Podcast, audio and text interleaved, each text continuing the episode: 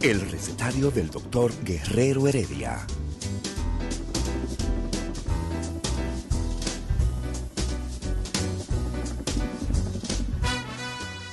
Una respuesta para cada pregunta. Una receta para cada problema. Ven a nuestra propuesta radial, amena, diversa y solidaria. Con alto sentido humano y profesional.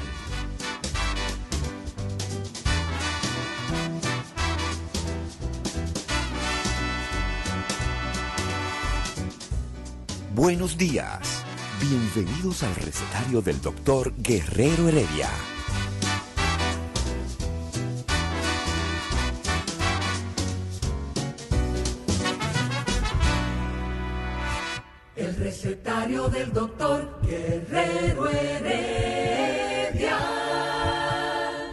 Muy buenos días, iniciamos su programa El recetario de Guerrero Heredia. Me han dicho que no diga Héctor, sino Guerrero Heredia. Y hoy miércoles yo estoy aquí con ustedes porque en esta mañana vamos a conversar un tema, vamos a hacer un tema muy cotidiano, eh, sumamente peligroso, porque lo que tiene que ver con la neurología, lo que tiene que ver con el órgano central humano, el órgano que comanda todas nuestras actividades, el órgano que está localizado en nuestra cabeza y forma como un anillo en donde se revierte y en donde comanda aproximadamente todo, absolutamente todo lo que nosotros hacemos en nuestra vida. Por eso ustedes me han escuchado eh, decir que ya no se debe decir te quiero con mi corazón, sino te quiero con mi cerebro, porque justamente es el cerebro el que comanda, el que dice, el que señala. Mira, el que le mueve todos los dedos a usted. Los nefrólogos podrían decir que te, te quiero con mi riñón. También. Y los ortopedas dirían, te quiero con mis huesos. Sí, pero eso no piensan. Quien, eh, en donde están los órganos, donde están los sistemas del pensamiento, es justamente a Mauri El García Silve- Silverio, es justamente en el los, cerebro. senti- los sentimientos, por ejemplo, ¿dónde están? En el, cere- en el El cerebro. sistema nervioso es el responsable. Sí. Pero, y, Y, y- y tenemos varios. Mira lo importante que es el cerebro. Y esta No, evolución humana. Sería bueno que usted se pusiera eh, eh, eh, La mascarilla, sí. Porque la edad suya no aguanta, usted oye. Su edad no aguanta. Tengo la, tengo la china, ¿sabes? Los niños son los privilegiados ahora que tienen la gringa. Eh, no, fíjate que ah, se ha dado esa información, es una información eh, errada, porque no están limitando solamente a los niños con, con la, la- la vacuna de Pfizer. Eh, lo que sí se ha dado es la oportunidad, como una opción, ¿no? de que los niños tengan la posibilidad de 12 años en adelante de recibir la dosis de eh, la inoculación de, de- Pfizer que llegó al mercado, alrededor de unas 200 mil unidades, dosis quiero decir, pero fíjate que, por ejemplo, en el, yo estuve viendo la Universidad Autónoma de Santo Domingo este domingo, inició el proceso de vacunación. Y fíjate qué interesante, aquí tenemos el caso de que hay eh, disponible Sinovac, o sea, la chinita como le dicen, ¿no? La vacuna china, que es justo decir que la República Dominicana comenzó a hacer eh, su eh, estrategia con Pfizer y con AstraZeneca. Sin embargo, son las primeras dosis que llegan al país después de nosotros tener más de tres meses vacunando. Entonces, qué bueno, ¿ah? un mundo que tiene la posibilidad de la solidaridad y de encontrar opciones adicionales, de no haber sido por esta vacuna que nos ofrece eh, ese gigante asiático y que mucha gente en principio ha puesto en duda y que muchas personas desafortunadamente eh, pues se han jugado eh, la seguridad esperando quizás esas vacunas que se le dio tanta promoción. Entonces fíjate, Eladio, que en la Universidad Autónoma de Santo Domingo, el domingo, cuando yo fui a vacunar a, a una de mis hijas, ahí estaba disponible, ¿verdad? Sinovac, AstraZeneca y Pfizer. La diferencia es que la vacuna que ya ha recibido la aprobación para que los niños de 12 años en adelante puedan ser, puedan recibirla, es Pfizer. Pero eh, en, el caso puntual, no es que exclusivamente se está reservando para niños. No es así. He visto también en otros centros de, eh, vacunación. Eh, estamos hablando de el que está puesto en Downtown, Plaza Lama de la avenida 27 de febrero con Churchill hay alrededor de, son alrededor de cinco o seis centros, lo vi publicado. Entonces es muy importante que sepamos que no solamente esas vacunas, o sea, ese lote que se trajo, es para niños, no. Está abierto a todo el que desee, pero preferiblemente, ¿no?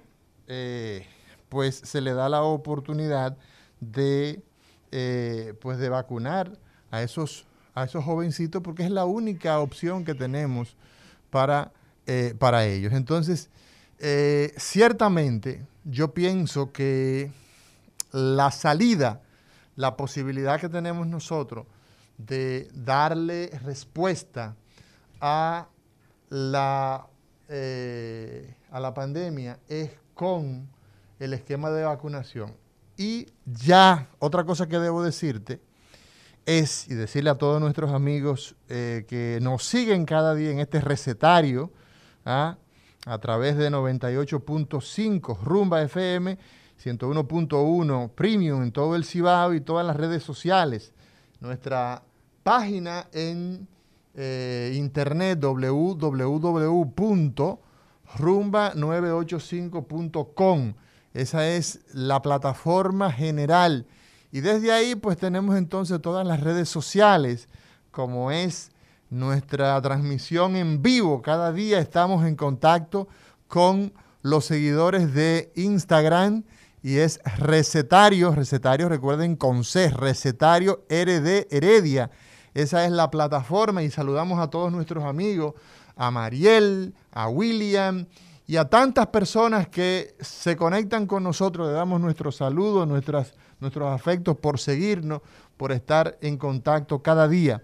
Entonces, te decía, les decía que en este momento se están también trabajando, se están produciendo eh, las... Eh, tratar de validar, ¿no? Tratar de colocar la posibilidad de que las otras vacunas, ¿ah? como es el caso de Moderna, como es el caso de Johnson Johnson, eh, todas esas eh, otras vacunas que están en el mercado que también estén disponibles para, para niños. Pero las personas, y eso es importante que lo sepamos todos, las personas que desean vacunarse con Pfizer, no importa que sean niños, no importa que sean eh, adultos, lo importante es que ya existe la posibilidad. en el mercado en este momento tendríamos esas tres vacunas. Las tres estarían disponibles eh, sin... Eh, el, único problema que tenemos es que son las dosis que, sea, que hemos recibido de Pfizer es muy, muy limitada. Sí. y mira, una cosa que hay que resaltar es que las vacunas, históricamente, eh, el Estado, bajo su responsabilidad, la pone gratis. Todo esto que estamos recibiendo es gratis. Hay un programa que yo sé que tú lo conoces. Y eso hay que alabarlo. ¿eh? Oye, el programa ampliado de inmunización, el PAI, así se llama. Sí, sí. PAI, PAI, Programa Ampliado de Inmunización, que lo conocemos porque todas esas jornadas de vacunación que se han llevado a cabo contra difteria, contra tétano, contra tosferina, contra sarampión, o sea, todas esas vacunas que se llevan a cabo de manera pública a nivel del país se vienen realizando a lo largo de todos estos años a través de ese programa. Y ese programa de forma permanente, de hecho, yo quisiera eh, que nosotros hiciéramos, eh, eh, hiciéramos la agenda con el doctor Clemente Terrero, Olga. Hablé con el doctor Clemente Terrero, que es un infectólogo muy conocido en todo nuestro, nuestro país, por sobre todo su vinculación con el dengue. Él es un infectólogo, actualmente está como director del hospital pediátrico, eh, el Hospital Nacional, ¿no? El Robert Reed Cabral. ¿Cómo fue? ¿Cómo fue? Robert Reed Cabral. está bien. ¿Eh? ¿Qué pasó? No, ¿Cómo Robert, se llama? ¿Cómo Robert. se llama? ¿Qué, qué tú querías que dijera? El angelito. No, el angelito. El angelito. Entonces, eh, entonces nosotros tenemos, eh, eh, Eladio, que aprovechar para decirle a las personas, a los padres, a que estén, eh, tengan pendientes los esquemas de vacunación, porque eso ha bajado, eso se ha ido, Sí. mira, se ha ido por el por la cañería para hacer, para hacer eh, eh, eh, polite. Óyeme, hay que tener en cuenta que los esquemas de vacunación hay que preservarlos. Todos esos niños que el año pasado, pues, se interrumpió, hay que retomar el tema de la vacunación. Mira, por ejemplo, los brotes que tuvimos recientemente de difteria. Sí. Una enfermedad con una mortalidad alta. Que había desaparecido en el país. Había, teníamos un control extremo, Sí. un control eh, en los últimos 10 años, producto precisamente las de las vacunas. vacunas. De las vacunas. Entonces, es muy importante para nosotros como recetario que la gente sepa, la gente sepa que las vacunas no la podemos, no la podemos dejar.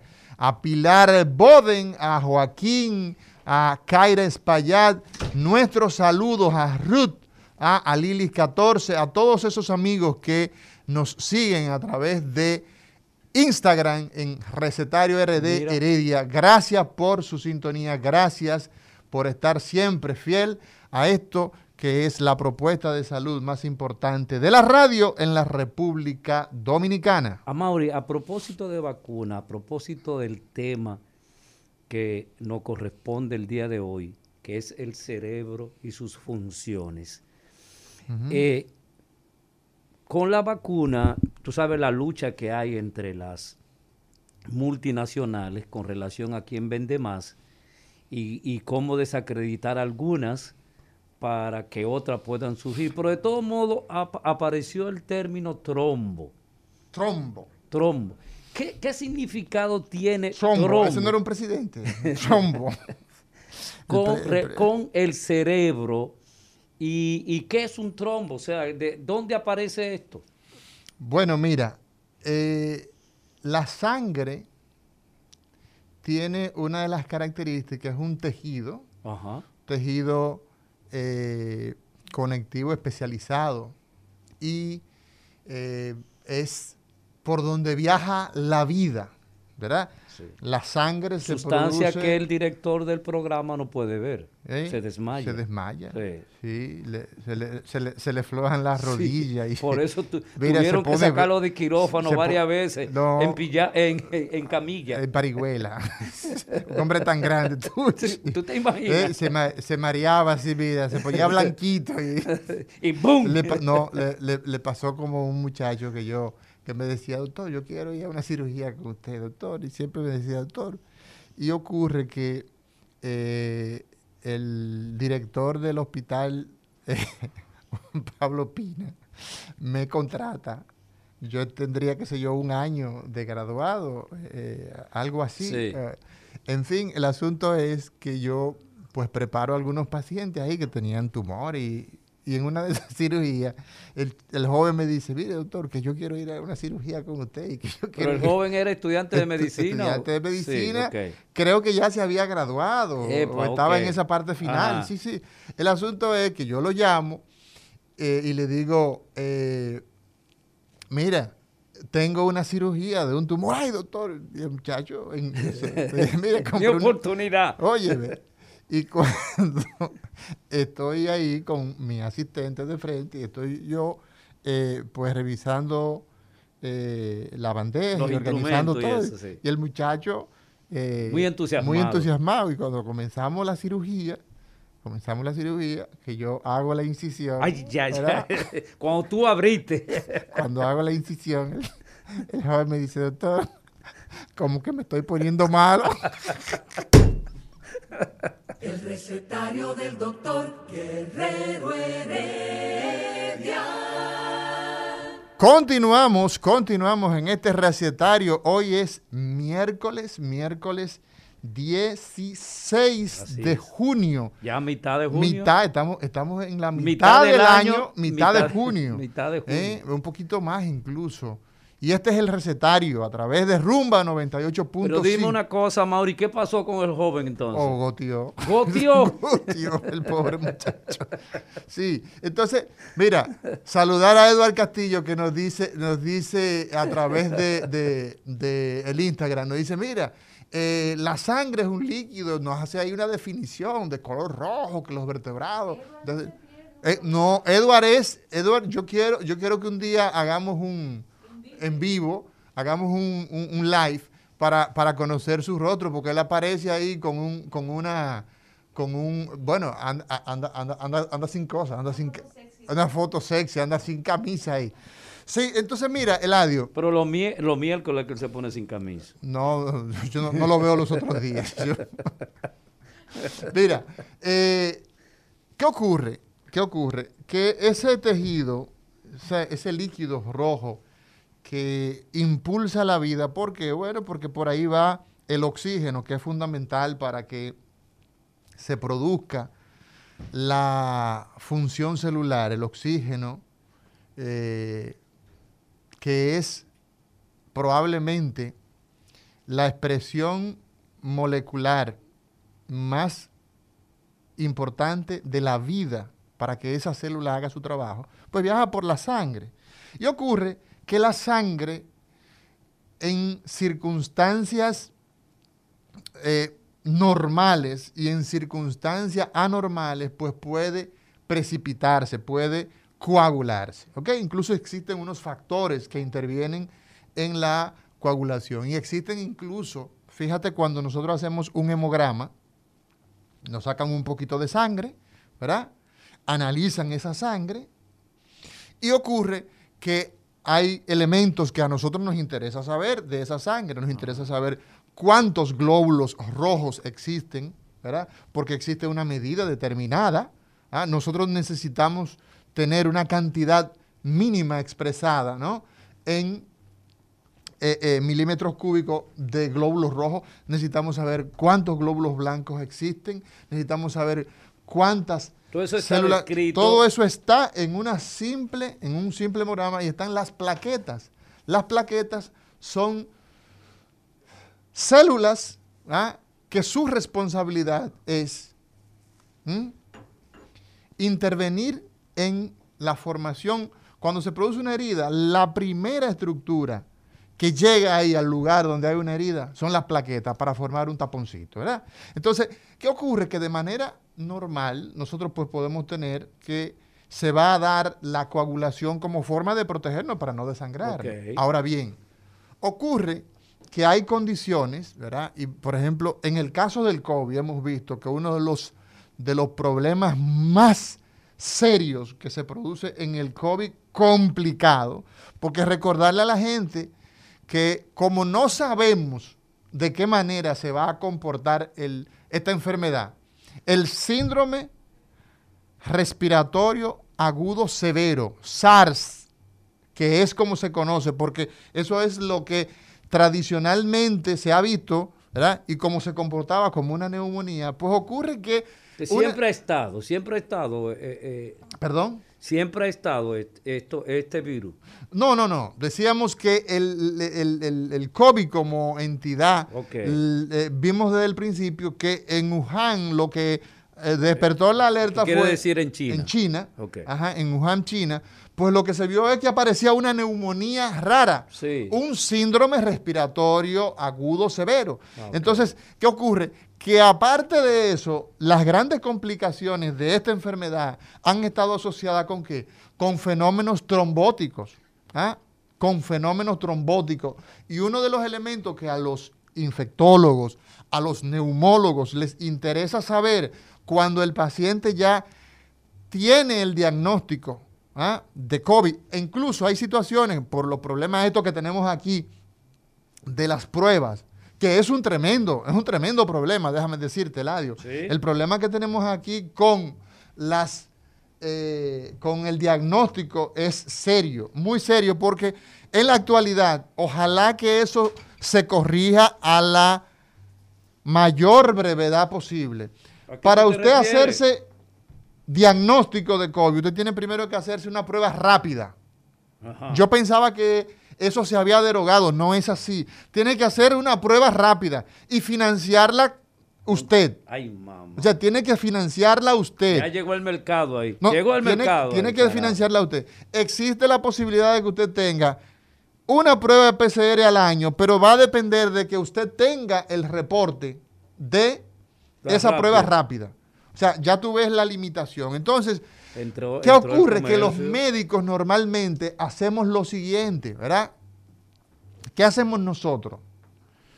Cuando tenemos la sospecha alta de que un paciente tiene esta, esta situación, nos interesa ver algunos elementos que tienen que ver con la coagulación o con fenómenos que pueden provocar que la sangre se coagule de manera anormal, peligrosa y hasta mortal, como es el caso de unas, unos eh, elementos que nos interesa, como es el caso de ver cómo está, por ejemplo, la expresión de fibrinógeno, ¿verdad? ¿Qué es que es, es un análisis que se hace de la sangre para ver en qué rango está. Cuando los niveles de fibrinógeno están elevados, pues entonces existen posibilidades de que esta persona haga fenómeno tromboembólico. Un, un- un estudio que se hace por sangre también, dímero de ferritina. Estos elementos son de mucha utilidad.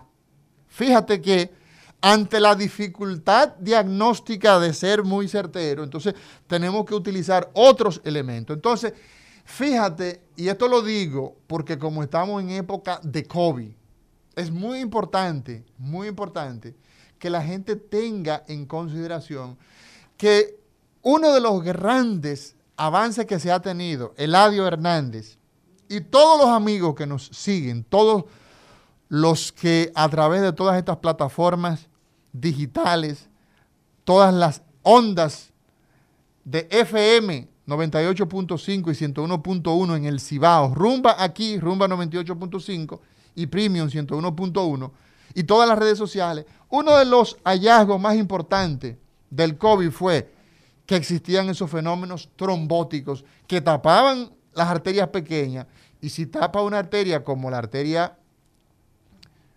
coronaria derecha, la descendente anterior, la coronaria izquierda, o sea, una arteria que va para el corazón, ¿qué va a pasar? Se produce un infarto y esa persona entonces puede tener una muerte. ¿Y qué nos decía a nosotros uno de los cardiólogos más destacados de Montecristi? ¿Ah? Destacado de Montecristo. Uno de los cardiólogos más destacados, Demetrio Castro, el doctor Demetrio Castro, nos decía en, una, en, un, en un encuentro virtual que teníamos, dice, mira, a Mauri, yo he recibido más infartos cardíacos en estos seis meses, estábamos a seis meses del inicio de la pandemia, que en los últimos cinco años. Wow. Entonces, eso es importante que nosotros sepamos que el COVID va a provocar fenómenos trombóticos y en el órgano en el que a nosotros nos gusta. Allá iba, por ejemplo, ¿qué es lo que va a pasar cuando se produce este cierre hacia arriba, hacia el cerebro. Entonces, mira qué pasa. El COVID ha producido como ese, eh, esa alteración, esa exageración que hace de los sistemas de defensa de nuestro cuerpo, produce una oleada de citoquinas, que son sustancias que van, que su función es defendernos, pero se exagera. Y entonces va a provocar unos trastornos que hará que la sangre se torne más espesa y que haga entonces fenómenos trombóticos. Entonces, ¿qué ha ocurrido en relación con el sistema nervioso? Bueno, que hemos visto pacientes, por ejemplo, te voy a poner, te voy a poner algunos ejemplos, ejemplos de forma disgregada. Personas, casos de embarazadas, ¿verdad? Mujeres, he visto casos en el segundo trimestre y al final del embarazo. El embarazo sabemos que se divide, ¿verdad? En trimestres. Primer trimestre, los tres primeros meses, segundo trimestre, ¿verdad? Y el final, el tercer trimestre, que es ya la etapa de felicidad, ¿verdad? Olga, eh, eh, es, la, etapa de que estamos esperando el que había de llegar o la que había de llegar. Entonces, la dividimos en, en trimestres. Cada mujer que tiene un hijo es, debe darle gracias a la naturaleza. A Dios, debe darle gracias a Dios. Por, esa, por, esa, por, ese, regalo, que, Dios la naturaleza le da a una Dios es maravilloso, así mismo es. Entonces, saludar a, eh, eh, desde Roma, nos dicen, eh, Olga, que los, veo los veo y los escucho desde diario, se nos ha pasado. Me, ayudas ahí para, para ver el nombre de este, de este amigo, está muy arriba. Ah, Joel Custodio 85, lo veo desde Roma. Gracias, Joel, a Víctor Pat, a Eli Enríquez, a Nené Music, a José Load, a Diasca, a Romano Dalía, a todos, a Juan Pérez Sayas, a todos Juan ustedes. Pérez. Juan Pérez Sayas, pero Juan Pérez hay, hay muchísimos. Entonces, ¿qué pasa? Eladio, perdón. ¿Qué pasa? Que en mujeres hemos visto hemorragias cerebrales y hemos visto... ¿Pero qué relación existe entre una hemorragia y un trombo? Ahí voy. Ocurre que nosotros tenemos, en el caso del COVID, que esas alteraciones, ¿verdad? Que produce hematológicamente hablando en la sangre, pues va a producir que se tapen las arterias. Entonces, el 35% de nuestra población es hipertenso. Entonces, ¿qué ocurre? Las alteraciones vasculares a nivel del cerebro pueden ser de dos maneras. A ver. O que se tape una arteria o que se rompa. Ah, ah porque puede romperse, bim bam, ahí adentro y empieza tú a sangrar. La parte hemorrágica la parte hemorrágica, que por, eh, en término proporcional, es menor que la parte trombótica. O sea, de cada 100 pacientes que hace una enfermedad vascular, que hace un ACV, como lo conoce la gente, derrame cerebral. Un ataque cerebral, vamos a tener que el 80% de ellos es porque se tapa una arteria. Es isquémico, le decimos nosotros. Se tapó. Y ese hecho es responsable, entonces, evidentemente, si ese es el 80%, el 20%, ¿verdad? Es que se rompe el que se le tapó una vena del cerebro se murió. Entonces, ¿qué pasa?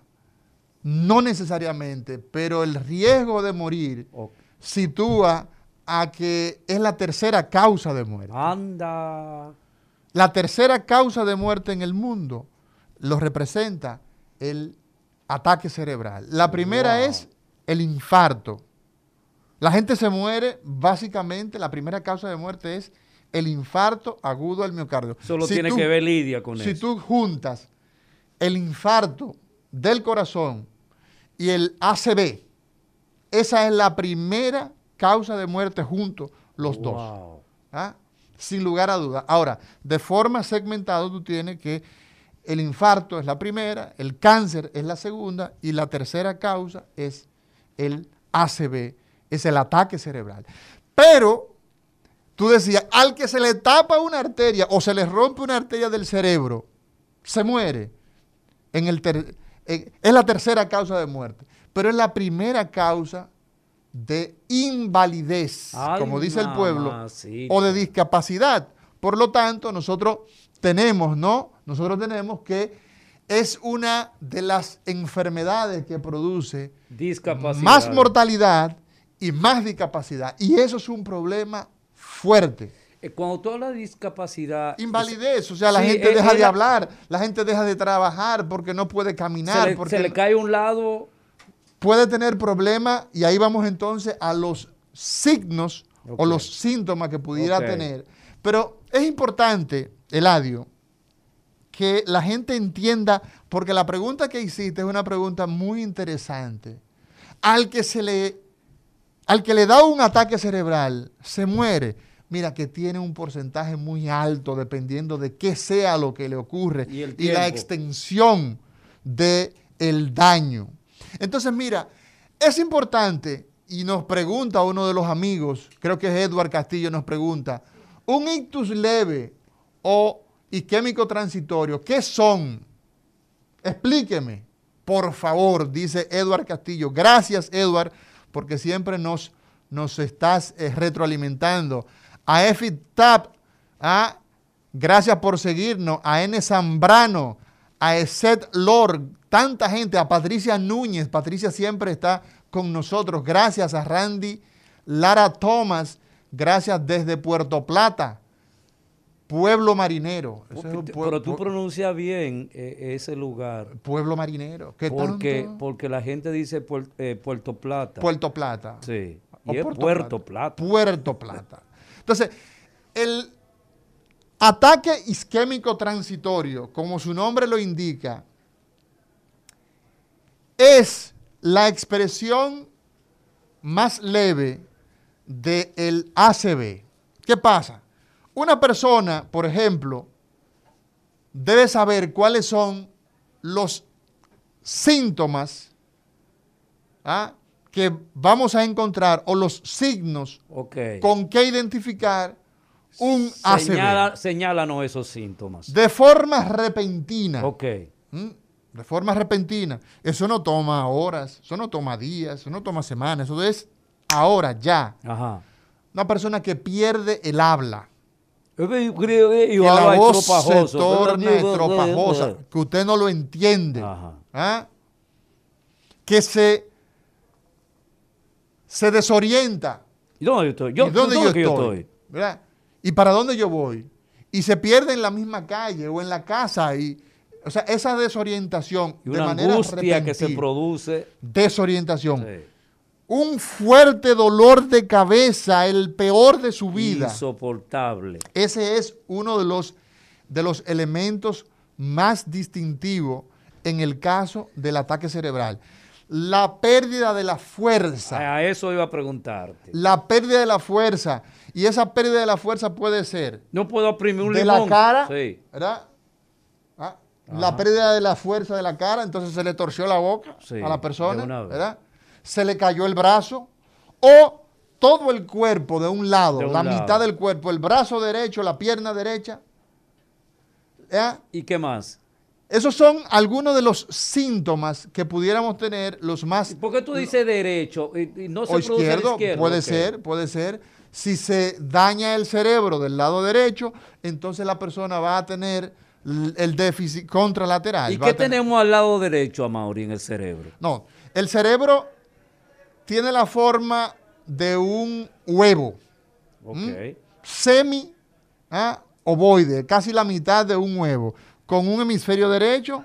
Ese hemisferio derecho controla el lado izquierdo de nuestro cuerpo y un hemisferio izquierdo que va a controlar la parte derecha de, de nuestro cuerpo. O sea, que la parte derecha gobierna el lado izquierdo y la parte izquierda del cerebro controla toda la parte derecha de mi cuerpo. Por lo tanto, ¿qué vamos a tener? Vamos a tener que las personas van a tener una manifestación que nos va a indicar inmediatamente si la debilidad de la, de la mano derecha, el ataque cerebral ocurrió Wow. en el lado izquierdo. Eso es una manera. Entonces, esos síntomas, esos síntomas Ajá. son los síntomas más frecuentes. Yo tengo un Trastorno- síntoma. Yo tengo un síntoma. Repítelo, repítelo. Mira, el trastorno de la fuerza de la cara. Se le torció la boca. Ajá. Al De, re- levantar, de repente estoy sentado y de repente, perdió la fuerza de un lado.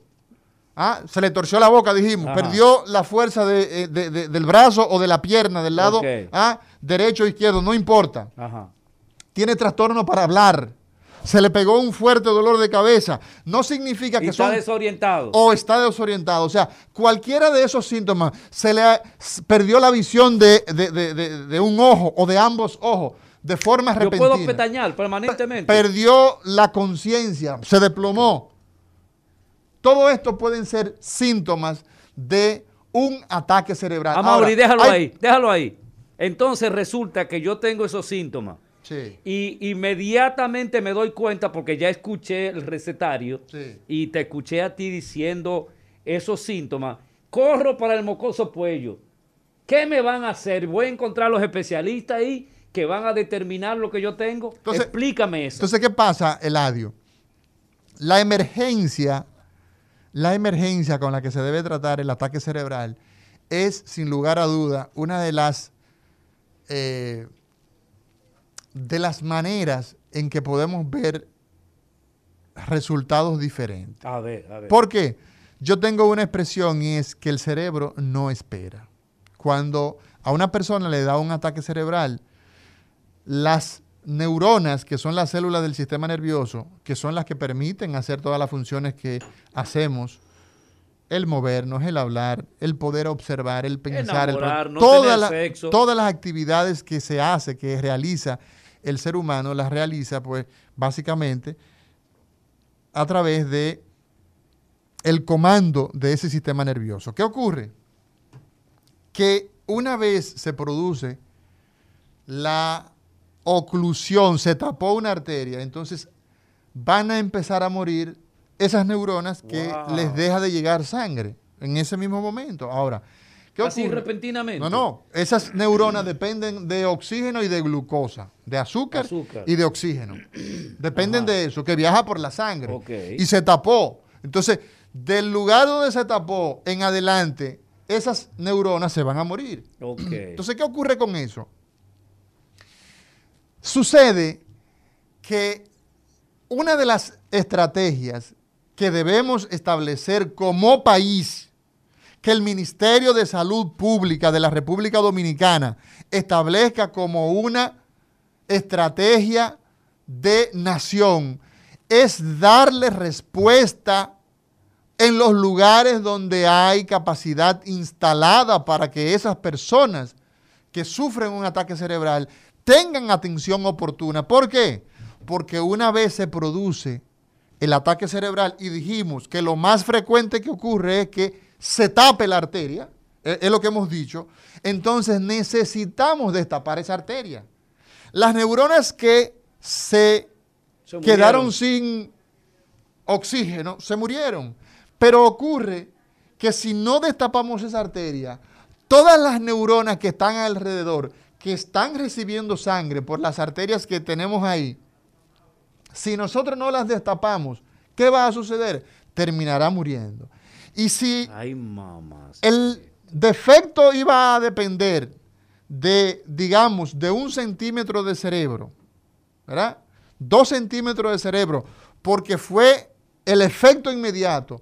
Si no destapamos esa arteria, pudiéramos tener toda la mitad del cerebro comprometida y toda esa repercusión entonces va a definir que esa persona probablemente lo que podía tener era un pequeño déficit y termina muerto. ¿Por qué? Porque la hinchazón, lo que nosotros le decimos edema cerebral, termina desplazando, empujando todo el cerebro y matando al paciente. Entonces, el tiempo es fundamental. Entonces, para concluir la idea que nos hacía el amigo de qué es ese ataque isquémico transitorio, si usted tiene un, sin- un signo de esto que decíamos, un síntoma de esto, ¿verdad?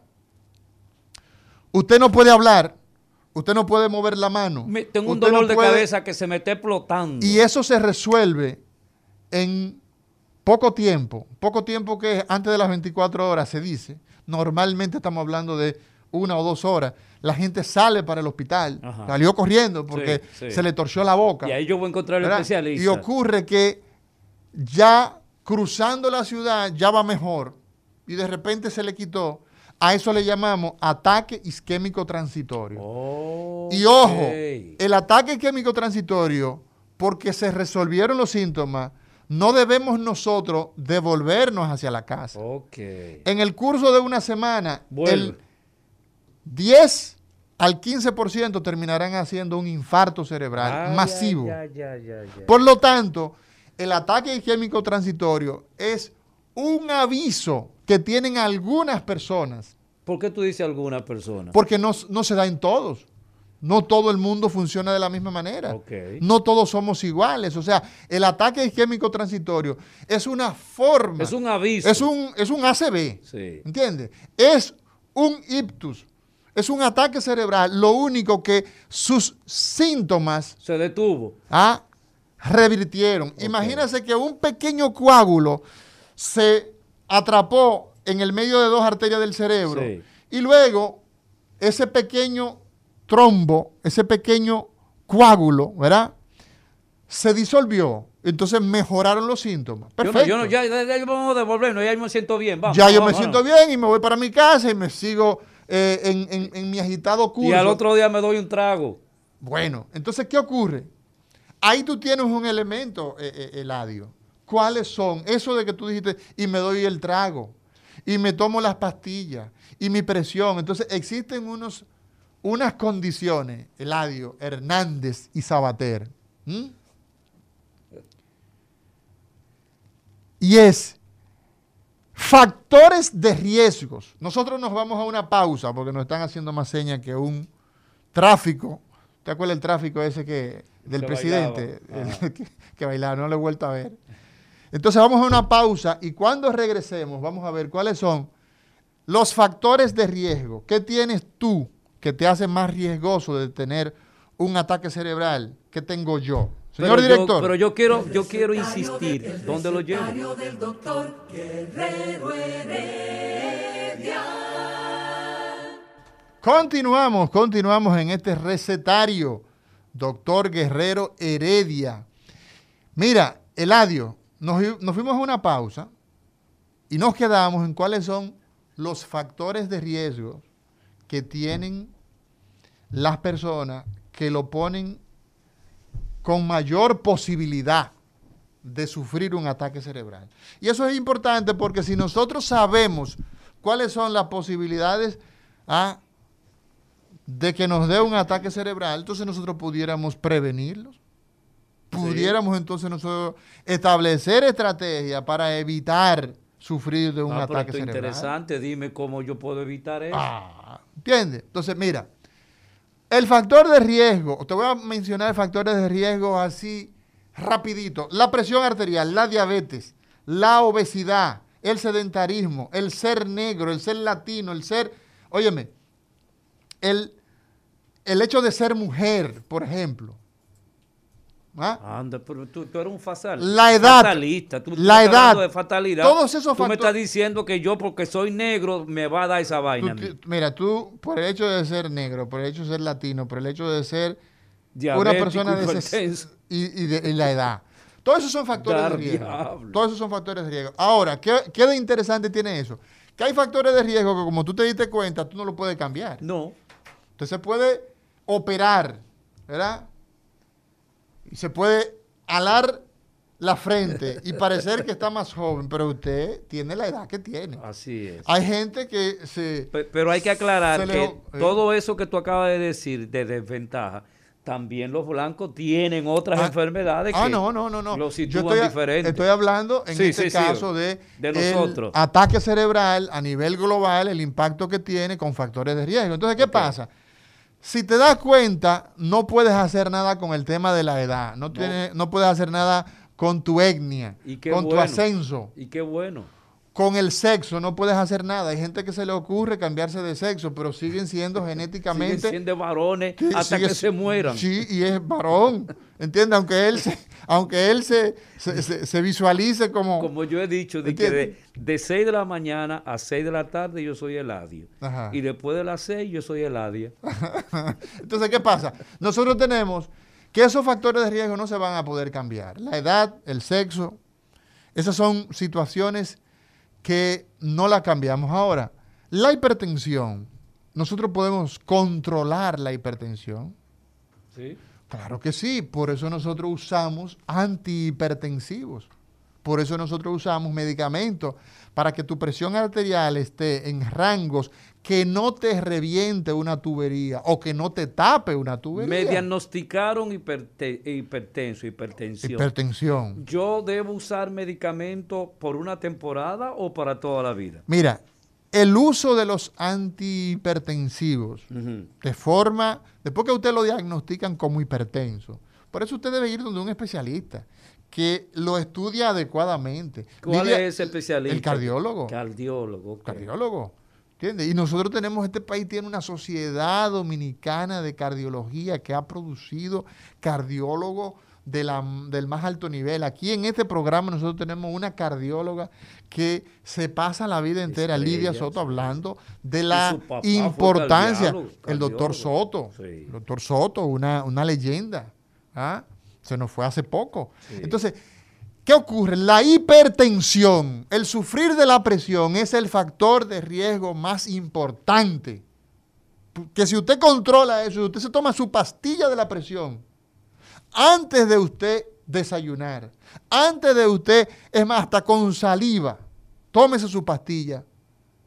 Que sea lo primero que usted haga. Y con ese control de ese factor de riesgo, con usted mantenerse con la presión arterial normal. El ¿Qué es normal? 120-80. 120 es la presión donde el corazón se aprieta, cuando el corazón cierra y bombea, saca sangre, se llama sistólica, y cuando el corazón se relaja, que llega la sangre a, las cámaras cardíacas, se llama diástole, 80 milímetros de mercurio. Pero tú te imaginas, Entonces, 80, años, un corazón, 86 años, 90, haciendo esa función de por vida, titán, titán, sí, Sí, bueno, pero... pero vuelvo a insistir, la naturaleza es... Dios hizo, Dios hizo al hombre, no, no, a usted a mí tiene que respetarme. No, no, respetado tiene Que, usted tiene que respetarme. No, respetado está. Exacto, entonces, Dios hizo el, al hombre de una manera perfecta.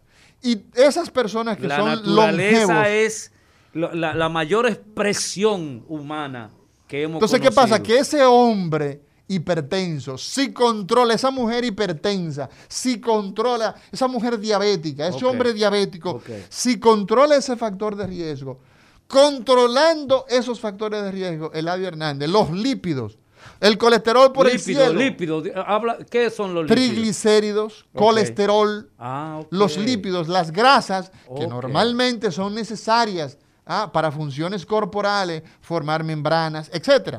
Esas grasas, si se salen del rango, si se salen ah, de los estándares. Necesitamos grasa también. Oh, pero todo lo que Dios puso en nuestra economía, todo lo que Dios hizo en el ser humano, es necesario, Eladio.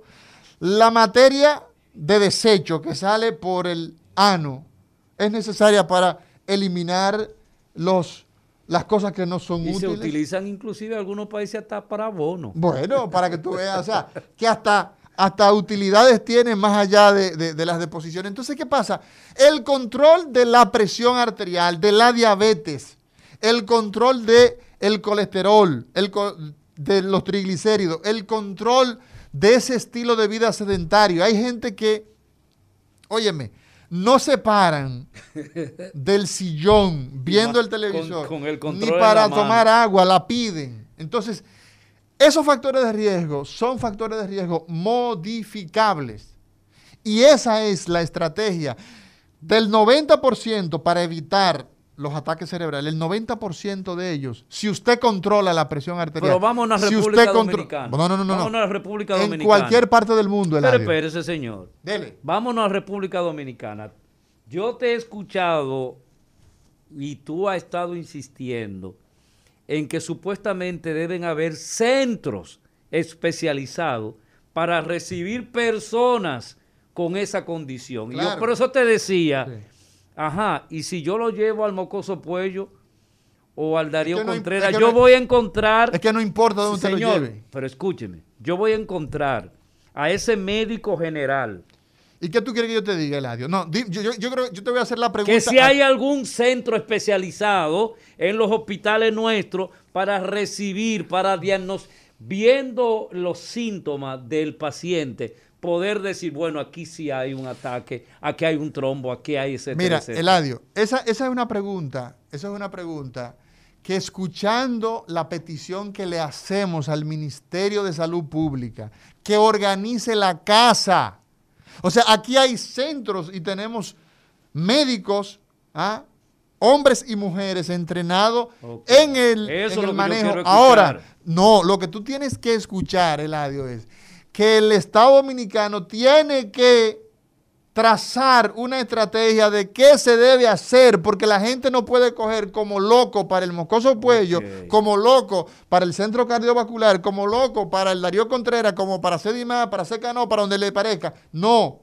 Es que ese paciente, O para una clínica, ¿verdad? no, bueno, es que son clínicas todos, todos son hospitales, eso no importa.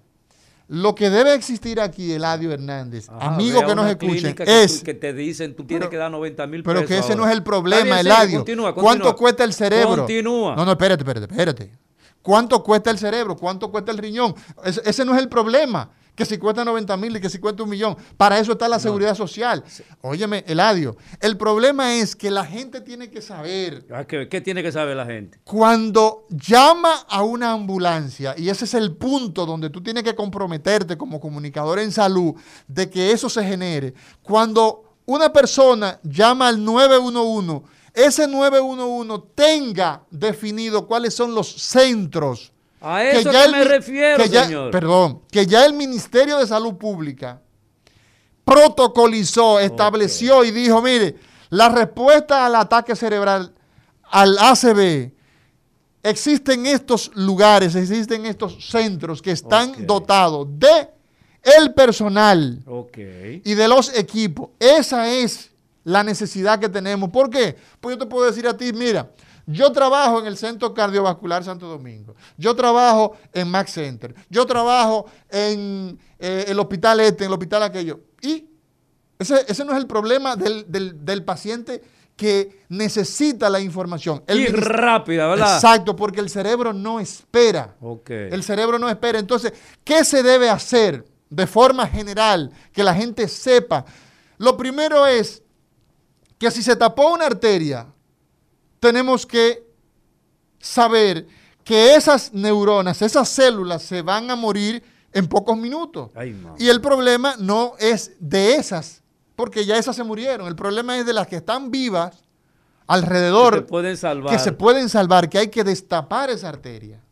Entonces, ¿qué ocurre? La primera medida que se debe hacer es que el paciente debe ser trasladado de manera rápida, donde se defina, donde el entonces la pelota está del lado del Ministerio de Salud Pública, porque en tiempo de COVID la gente le da infarto cardíaco, le da ACV, se le rompe un hueso. Entonces, no podemos nosotros olvidarnos de todas las otras cosas de la que los seres humanos se enferman. Entonces, el Ministerio de Salud Pública tiene que reunirse ya de manera urgente con la Sociedad Dominicana de Neurología y de Neurocirugía. Existe una estrategia donde una organización, organizaciones hay múltiples, pero hay una organización que ha venido trazando una estrategia mundial que se llama Misión Trombectomía. Oh. Lo que significa es que ese paciente que se le tapó una arteria, de la manera más temprana posible, se le destape esa arteria, se le saque ese trombo, ese coágulo. Es una estrategia a nivel global, a nivel mundial. ¿Por qué? Porque se ha visto que esos pacientes tienen la posibilidad de vivir y de reincorporarse a la actividad Laboral. productiva, Ajá. a lo que antes hacían. ¿Y qué estamos teniendo en este momento, Eladio? Estamos teniendo que el 30% de las personas que les da un ACV van a tener trastornos psiquiátricos. Anda. Van a terminar en tu consulta o en la consulta del doctor Heredia. ¿Por qué? Porque una persona que sufre de un ACV, el 30% de ellos termina con depresión, con trastorno de ansiedad. O sea, el hecho de usted no poder caminar, de usted no poder hablar, genera un trastorno en el estado de ánimo, un trastorno depresivo que lleva a que ese paciente sea Porque, porque hace, hace media hora, Hace- hace, hace, hace dos 20 días- hace- yo, yo era un ser que corría. Usted iba a su trabajo, Sí. dependía a su familia de usted y ahora las cosas se han invertido. Necesitamos que la familia, entonces ahora la atienda. Hay una persona que tiene que dedicarse a atenderlo a usted. Entonces, el 30% solamente se puede incorporar a la actividad que Ay, tenía. mamá. Entonces, ¿qué ocurre con eso? Pero yo quiero que, que tú me aclares lo siguiente. Hey, Eh, tú me dices que la gente hay que transportar, que tiene esa condición, que presenta los Rápido. síntomas, en 24, se necesitan aproximadamente 24 horas. no, señor, yo no he dicho eso. Digo, que en 24 horas se debiera hacer, pero que debe hacerse No, no, no, rápido. no, no, no, no. ¿Qué es no, lo que tú has dicho entonces? No, no, no, no, no. Cuando mencionábamos el ataque químico transitorio, decíamos que como definición, ese paciente que tenía los síntomas se recuperaba antes de 24 horas, ¿verdad? Ah, ok, ya te, te refería Ahora, al el transitorio. exacto, el ACV, cuando ocurre uno de estos síntomas, que usted perdió la voz o se le tornó estropajosa, se le pegó un fuerte dolor, se le murió un lado, es corriendo de inmediato porque hay cuatro horas y media para resolver el caso. Pero yo he escuchado es de ti, se- pero he escuchado de ti decir que si en 5 o 10 minutos el cerebro no recibe oxígeno, eh, ahí mismo te fuiste. Bueno, yo no he dicho tampoco eso, Eladio. Lo que he dicho es que cuando se tapa te una arteria. la- te mira, lo que he dicho, Eladio, es que cuando se tapa una arteria, es que tú pones palabras en mi boca. Hermano, siga, siga desarrollando. Perdón, perdón. Oye, oiga bien, eh, eh, licenciado. Ocurre que cuando una arteria se tapa, Ajá. esas neuronas que dependen de esa arteria se van a morir. Ah, bueno. Entonces, escuche. Entonces, ¿qué ocurre? Todas las otras arterias que están alrededor se ponen en peligro si dejamos esa Morir. tapada.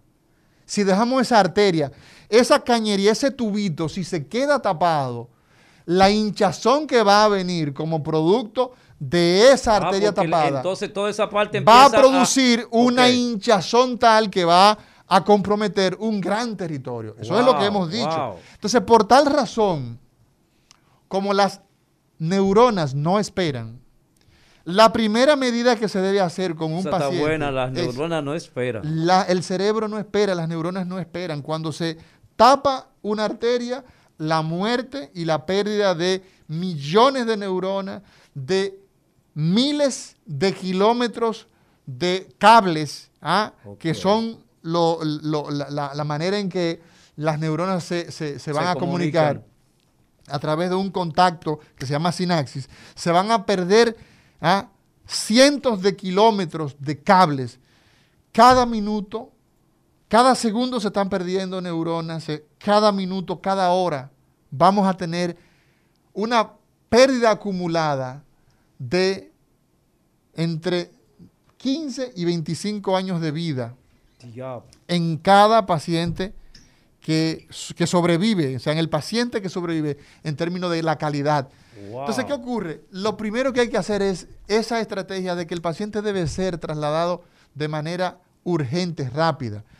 Cuando ese paciente llega a sala de emergencia, la primera medida que se debe hacer es, y por eso entonces, las unidades que trasladan a nuestros pacientes, que nos trasladan, deben saber, y por eso entonces el ministerio debe tener, debe tener bien claro cuáles son esos lugares, porque hay una serie de, de cosas que hay que hacer a la llegada de ese paciente a la unidad de emergencia que son cruciales para la vida y para la funcionabilidad de ese paciente que tiene un ACV.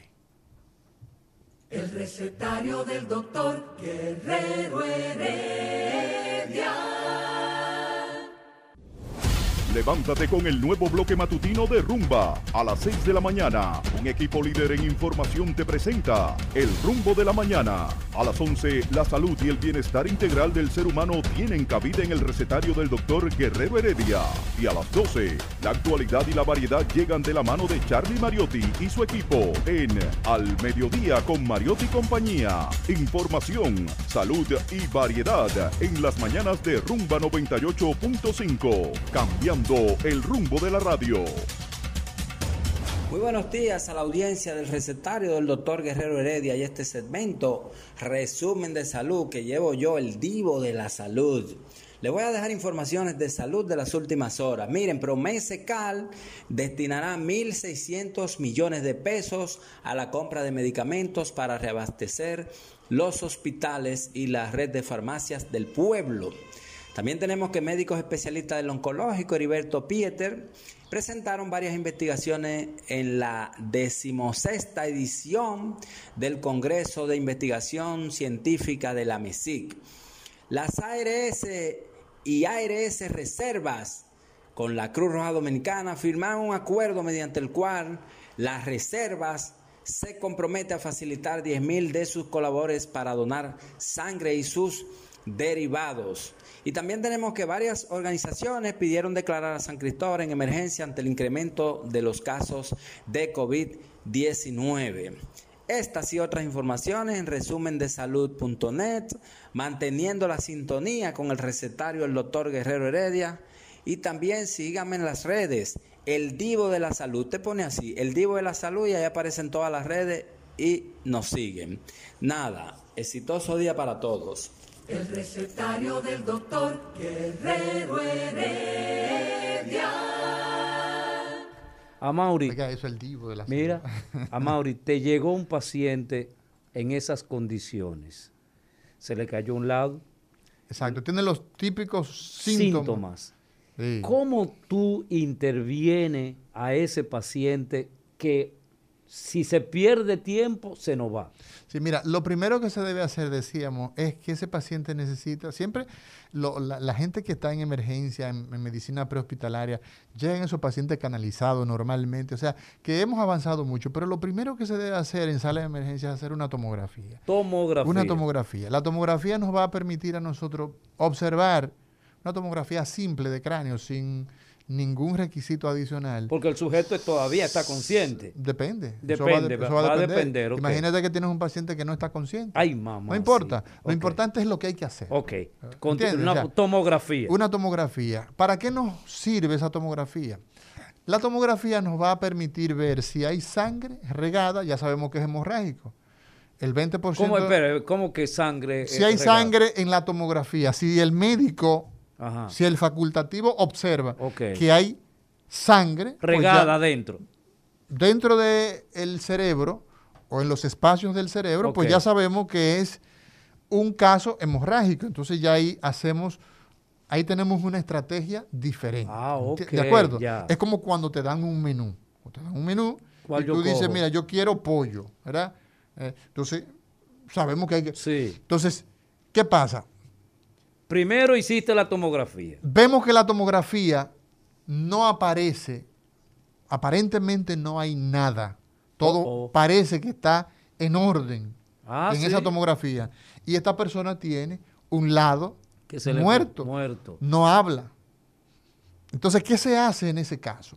Ya sabemos que el 80% de los casos son isquémicos. Entonces, ese caso es un caso oportuno. ¿ah? ¿Por qué? Porque ese paciente llegó sin ningún dato en su cerebro de que haya algún problema, pero hay un dato clínico donde él no habla. Hay un y hace media hora y hace eso. una hora que él perdió la capacidad de hablar. Entonces, ya sabemos que este paciente es un paciente que tiene un ACV isquémico. Entonces, se hacen laboratorios, pedimos ver cómo están los niveles de glucosa, hacemos unos laboratorios básicos.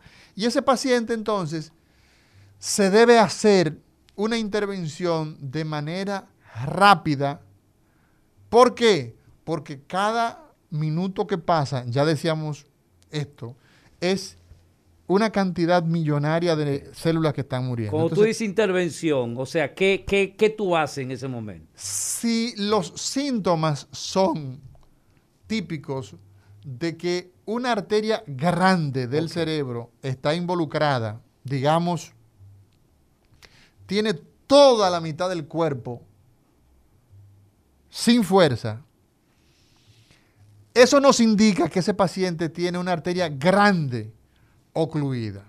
Y ese paciente, entonces, se debe hacer una intervención de llevarlo a sala de hemodinamia. ¿Qué es Sala de sala de hemodinamia, hemodinamia? Es, un, es un área donde se hacen cateterismos, los cateterismos cardíacos Ajá. o los cateterismos cerebrales, para que la gente nos entienda. Las arteriografías cerebrales, las coronariografías, una, una sala de, de- de cateterismo para que el pueblo nos entienda. Y entonces nosotros ya hacemos un diagnóstico directo y vamos a encontrar que la arteria, por ejemplo, si el, el individuo, si el paciente no mueve el lado izquierdo, Ajá. la tendencia que nosotros vamos a tener es, por la sospecha que ya decíamos, es que el problema de él va a estar A la del- derecha. del lado contrario, ¿verdad? Sí. Si no mueve el lado derecho, pues el problema está Izquierdo. izquierdo, ¿verdad? Sí. Entonces nos vamos directamente a las arterias que están del lado ah, ¿Y cómo tú ves sospechoso. todo eso, Amaury? Pinchamos la arteria femoral, por ejemplo, hacemos una punción en la arteria que está en el muslo, en la cabeza del muslo. Hay una arteria grande, también Sí. podemos usar en- a nivel de la muñeca, Ajá. la radial, pero lo, más, lo que más se usa en el medio de, de- de- de nosotros, de, lo- de los neuroendovasculares, es la región femoral. Ya hay escuelas que, que- que lo hacen a nivel radial. Y entonces, desde la femoral pasamos a la aorta abdominal, a la aorta del O sea, ¿y pecho. ¿Qué es lo que tú introduces Entonces, por ahí? introducimos un catéter, ¿verdad? Introducimos un material que nos permite llegar hasta el cuello y en el cuello echamos un material que Pero eso lleva una camarita, que ¿cómo, ¿y cómo tú puedes ver todo eso? vemos con rayos X, ¿verdad? Ok. Basado, es una tecnología basada en rayos X donde vamos viendo ese catéter, una guía que como es, Wow. tiene un material eh, eh, que los rayos X la detectan, podemos ir viendo y con medio de contraste, ¿m? medio de contraste, pintamos las arterias y entonces vamos hasta la arteria donde sospechamos. Echamos medio de contraste y entonces observamos que ahí está la arteria Y- tapada. tiene el aparato adentro, ¿verdad? Ese cosa que... Tenemos el catéter, El con el diagnóstico y ya sabemos que el problema que el paciente presentó ya está diagnosticado de forma ah, anatómica, ya sabemos dónde está el problema. Entonces, todo eso es para diagnosticar. no, entonces en ese mismo momento, en ese mismo momento, entonces nosotros, como la idea Ajá. que nos ha llevado ahí es que este esta persona tiene una arteria tapada y esa arteria está matando neuronas y hay que rápidamente destaparla, no para salvar, revivir las que se murieron, sino para evitar Que, ah, otras que las que están vivas Que, otras sigan muriendo. mueran. Entonces procedemos a hacer un- una aspiración de ese trombo a lo que se llama trombectomía. Y eso, esa terapéutica que se realiza en todas las partes del mundo, ese tratamiento que se utiliza como una medida salvadora, es lo que nosotros estamos proponiendo, que el Ministerio de Salud Pública identifique, normatice, fiscalice, le ponga, le dé las habilitaciones a los centros que tienen la preparación para que la gente no ande como loco Muriendo. dando vueltas y dando topetazos y dando, tirando patadas voladoras de hospital en hospital, en una camioneta, en un vehículo privado, de manera desorientada. Se pierde un tiempo precioso que la gente no tiene. Entonces, la estrategia consiste en que el paciente que hace un ACV de manera temprana reciba el tratamiento oportuno. Y, y- y eso, y un- tapones, para que tú continúes, esos tapones regularmente la grasa que se introduce en las venas. Mira, la forma en que se produce el trombo pueden ser varios mecanismos. A el ver. corazón, por ejemplo, Ajá. el corazón puede empezar a latir de manera desordenada. Las carótidas, que son las arterias que van hacia el cerebro, que están acá en el cuello, pueden tener en la división, pueden tener una estrechez.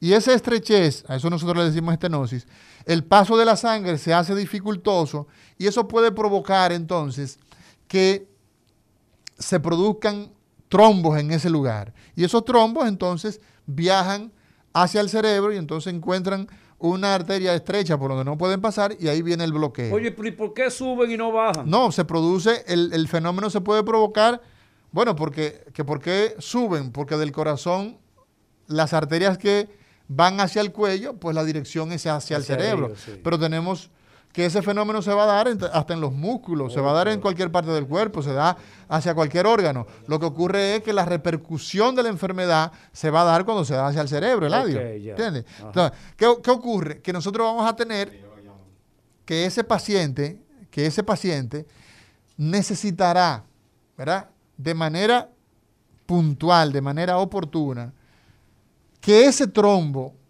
¿ah? que se ha formado y los lugares principales de formar la arteria carótida que está en el cuello, el corazón cuando empieza a latir de forma desordenada, esos son, son los dos principales productores de trombos, ¿verdad? Entonces, ¿qué ocurre? Hay pacientes que tienen una manifestación que no involucra una gran arteria, como decíamos.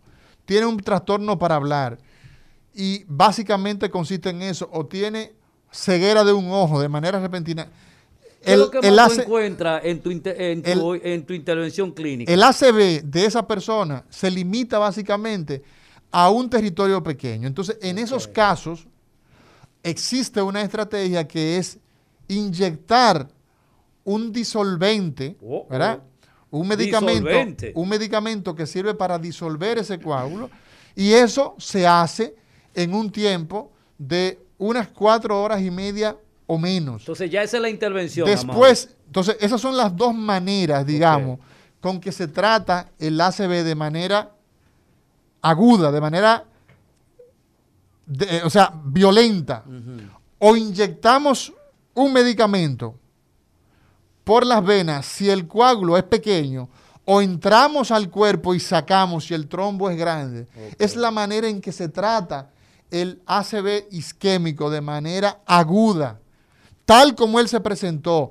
Si no hacemos eso, lamentablemente perdemos el paciente, o sea, perdemos la posibilidad Wow. de que esa persona las funciones las conserve o se limiten o que esa persona pueda fallecer. Entonces, esa es la dinámica que a lo largo de estos años nosotros hemos estado hablando, porque hemos avanzado mucho. A pesar de que vemos y no estamos satisfechos, ya tenemos una seguridad social que incluye la enfermedad. Cuando llegué al país no teníamos esa, esa posibilidad, tuvimos que involucrarnos para que César Ril llevara esto al Consejo. Ya lo tenemos. Tenemos una cantidad de médicos entrenados en, en- en el- en estos menesteres y ya tenemos incluso organizaciones internacionales que tienen una estrategia global que se está trabajando en todo el país, en todo el, el mundo, para que todos los países tengan la posibilidad de forma temprana la gente pueda tener respuesta a esto.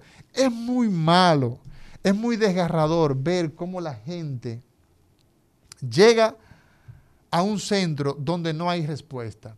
Y la responsabilidad, nosotros lo decimos, es del Estado que tiene que establecer cuáles son los lugares que cuentan con las herramientas, que esa, ese transporte efectivo que se hace día a día en el 911, esos jóvenes que que están bien entrenados en el transporte, pero que tienen que saber dónde están los centros, porque a nadie se le ocurre ir a Sedimat por una fractura de un hueso. Todo el mundo coge para el hospital Darío Contreras, para el NEI Arias Lora, para hospitales traumatológicos. Pero a nadie se le ocurre ir a hacerse un procedimiento de cirugía cardíaca al Darío Contreras. Todo el mundo coge para Sedimá, o coge para Secanó, o coge para el instituto. Entonces, esos hospitales están identificados. Nosotros no tenemos, lamentablemente, en nuestro medio, no tenemos esa orientación. Y es lo que pedimos. Nuestra petición es muy simple. El Ministerio de Salud Pública tiene que establecer cuáles son los lugares, cuáles son los profesionales, dónde estamos. Porque para mí es muy cómodo como una persona que tiene la facilidad de hablar a través de estos medios. Decir así, ah, vayan para mi clínica, vayan para, yo estoy, pero esa no es la solución del problema. Nosotros estamos ahora mismo pidiendo que el Ministerio de Salud Pública se reúna, nos reciba como Sociedad Dominicana de Neurología y Neurocirugía, como parte de esta misión que se llama Misión Trombectomía, para que los pacientes de ACV tengan respuestas. ¿Y quién debe recibirte? ¿El, doctor Mario Lama? o el, ministro, El ministro, el ministro. Para, porque el ministro es que establece las, políticas. Las políticas de salud de nuestro país está definido que debe ser demarcada por el Ministerio de Salud Pública. Claro, el Servicio Nacional de Salud, que es donde están todos los hospitales de la República Dominicana, ¿ah? tiene un papel crucial en la habilitación, en, la, en el montaje, en el equipamiento. Pero debe existir, naturalmente, una disposición, una ordenanza donde se establezca la necesidad imperiosa de que un problema que no solamente le atañe al paciente, esto no solamente es al afectado, esto involucra a la familia. Toda la familia y el país desde el punto de vista Pero esto no solamente eh, eh, eh, es a la familia, también a la sociedad, como tú acabas de decir. ¿Por qué? Porque estas personas pues van a tener, lamentablemente, van a ser una carga social. Si quedan vivos van a quedar con discapacidades. hemos dicho que es la primera causa de discapacidad en el mundo. Pero, Amaury, ¿cuáles son... hay tú has registrado, eh, tiene práctica en términos de, qué cantidad de pacientes tú recibes con esas condiciones y cuál es la más frecuente. Mira, los pacientes eh, eh, a nivel hospitalario, te puedo decir que la primera emergencia, causa de emergencia en neurología en el mundo nuestro es el ACV. Esa es la primera causa. O sea, la primera causa de que la gente vaya por emergencia por tema neurológico es el ACV. ¿Entiendes? Y como decíamos, el más frecuente es el ACV isquémico, el que es producto de que se tapa una arteria. Entonces, el, asunto es, Eladio, que esto parece ser eh, eh, doliente de nadie, porque eh, es verdad que hemos avanzado, pero ha sido como, digamos, iniciativas particulares. Pero no como producto de una visión de Estado. Y eso es lo que a nosotros nos preocupa. Mira, Mauri, en estos minutos que nos quedan. ¿Tú crees que tengamos chance de un par de preguntas? Vamos a contactar con nuestros oyentes en el 809. 682-9850. Eso es, eso, es, eso es a nivel local. Sí. 809-682-9850. Y si usted está en cualquier rincón del mundo, puede llamarnos al 1-833-380-0062. Sí, buenas. Sí, bueno, buenas, buenas tardes. Diga usted. tremendo programa. Doctor, una pregunta. ¿La trombectomía se hace a través del mismo catéter, con, con la, por la misma vía endovascular? Sí, introducimos el catéter, ¿verdad? Y ese catéter nos va a permitir, eh, usamos muchas veces un catéter diferente ya para, para, para el tratamiento y utilizamos un catéter que llega hasta donde está el trombo. Un catéter eh, de acceso intracraneal. Entonces podemos o aspirar o podemos pasar un stent y ese stent entonces es como si fuese una especie de sacacorcho, como si estuviéramos hablando eh, cuando tú eh, haces un, sacas de, un, vino. pudiéramos utilizar una técnica u otra. Sí, buenas, diga. Sí, buenas, gracias. Excelente programa. Pero como ciudadana me interesa saber qué centros hay disponible en el Distrito Nacional para si se nos presenta un caso poder ir a ese centro. Sí, mira, eh, nosotros tenemos... Interesantísima pregunta. Muy bien, nosotros trabajamos en Centro Cardiovascular Santo Domingo, en Max Center. Eh, tiene eh, servicios de, de, de, ACB y básicamente a Corazones Unidos también. nosotros trabajamos básicamente en estos lugares que le decíamos. Y buenas. Diga Buenas. usted, sí.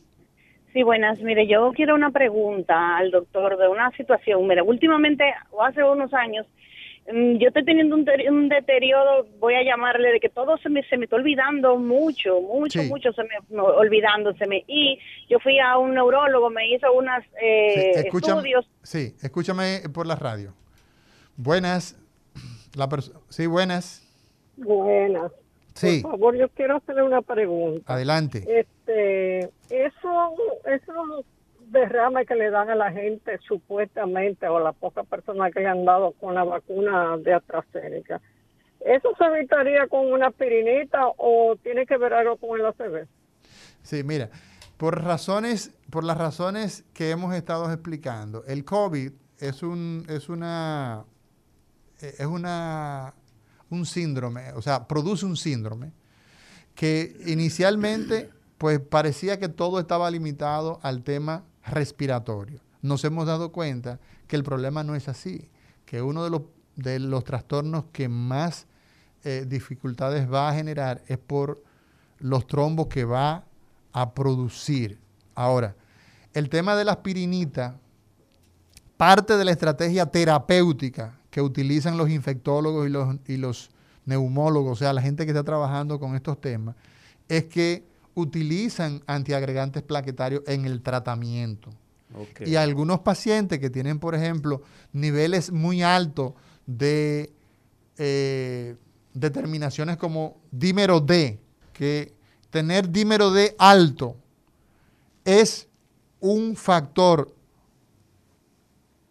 de alta posibilidad de producir trombo, le ponen anticoagulantes. O sea que por ahí eh, anda- está anda la el otra tema. pregunta, ¿por qué pérdida de la memoria? No, esto lo vamos a tratar evidentemente en un, te- en un programa de neurología clínica. Hoy estamos hablando de ACV. Buenas. Buenos días, doctor. Sí, Yo quiero saber, cuando un ACV se calcifica, ¿qué sucede?